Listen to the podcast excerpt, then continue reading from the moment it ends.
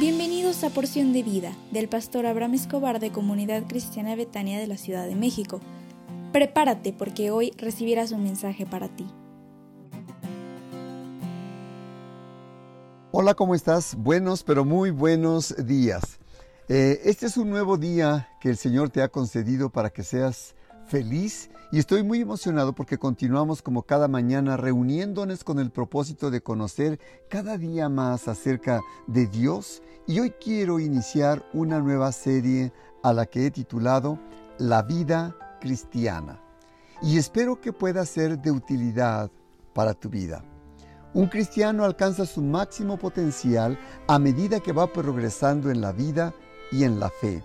La vida cristiana se ve en seis formas que me gustaría comentarte en esta hora. Es de vital importancia que todos los seguidores del Señor Jesús se hagan discípulos, que no se conformen con ser simplemente conversos, sino que, se, que hagan su, su vida llena del amor, de la gracia y de la paz de Dios y que su carácter pueda ser formado conforme a su propósito. Revisaremos entonces seis formas en las que consiste la vida cristiana. ¿Me acompañas? Uno, Una vocación que se debe cumplir. Vocación es un llamado o inspiración que una persona siente procedente de Dios para llevar una forma de vida especialmente cercana al Señor Jesús. Filipenses 3, 13 al 14 dice, hermanos, yo mismo no pretendo haberlo ya alcanzado, pero una cosa hago, olvidando ciertamente lo que queda atrás y extendiéndome a lo que está delante, prosigo a la meta, al premio del supremo llamamiento de Dios en Cristo Jesús.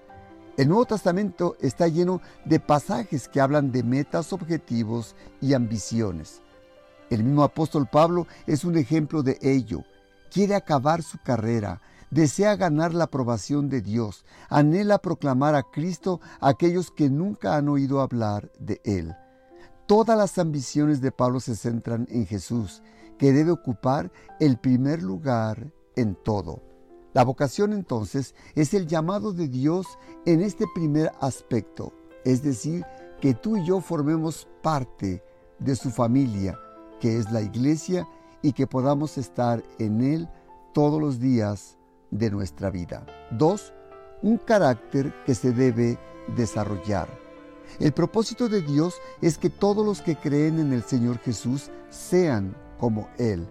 Ser cristiano no solo es creer algunos aspectos relativos a Cristo, sino desarrollar un carácter como el suyo.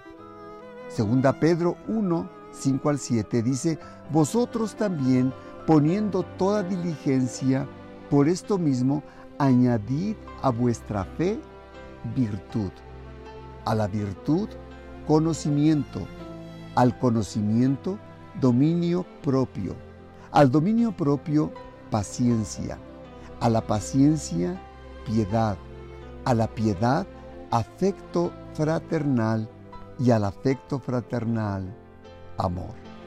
El cristiano debe poner de su parte en este proceso combatiendo los malos hábitos, el pecado y las actitudes incorrectas por medio del poder del Espíritu Santo. El carácter es el centro de la vida de toda persona y esta debe ser a la imagen del Señor Jesús.